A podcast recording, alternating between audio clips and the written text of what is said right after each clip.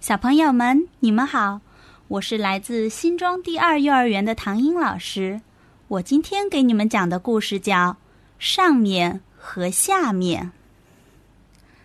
一只大熊继承了父亲的大笔财产和土地，但他什么都不做，只爱睡懒觉。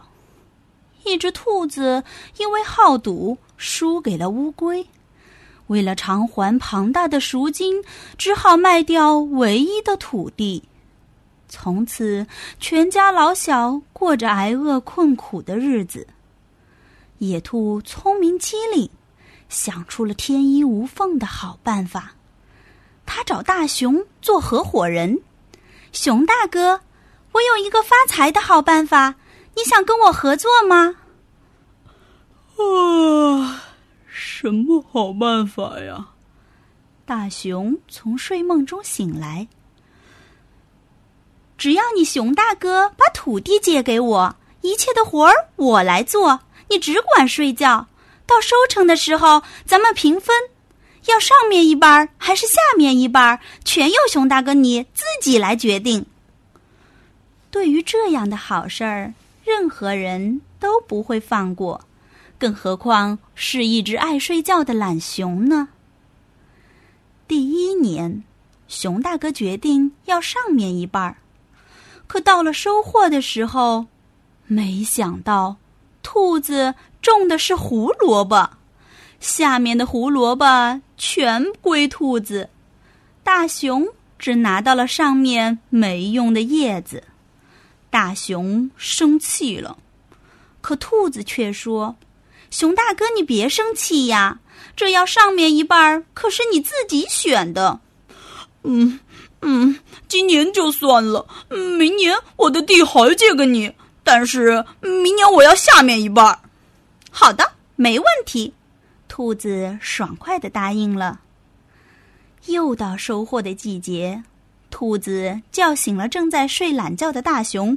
熊大哥，这些可都是您的。兔子指着一大片的菜根儿，大熊一看，气得给当场晕了过去。因为兔子今年种的是西兰花，而大熊要的下面都是些没用的菜根。第三年，兔子主动去找大熊：“熊大哥，今年你的地还借给我吗？”大熊想了想，跟兔子说。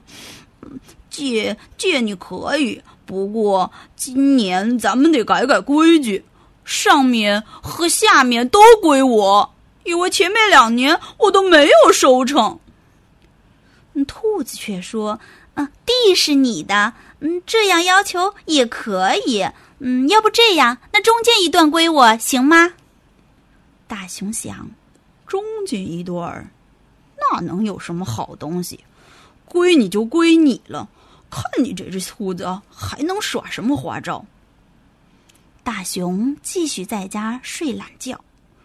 收获的日子终于到了，大熊到地里一看，兔子今年种的居然是玉米，上面一段和下面一段都是些没用的杆子，中间的玉米都被兔子给拿走了。连续上当的大熊。这才终于清醒，自己不能再睡懒觉，错过播种和收获。只有辛勤的劳动，才能获得成功。兔子也用收获来的蔬菜换回了自己的土地，大家勤勤恳恳，都获得了自己的快乐生活。大熊和兔子还成了好朋友，但是他们再也没有做过合伙人。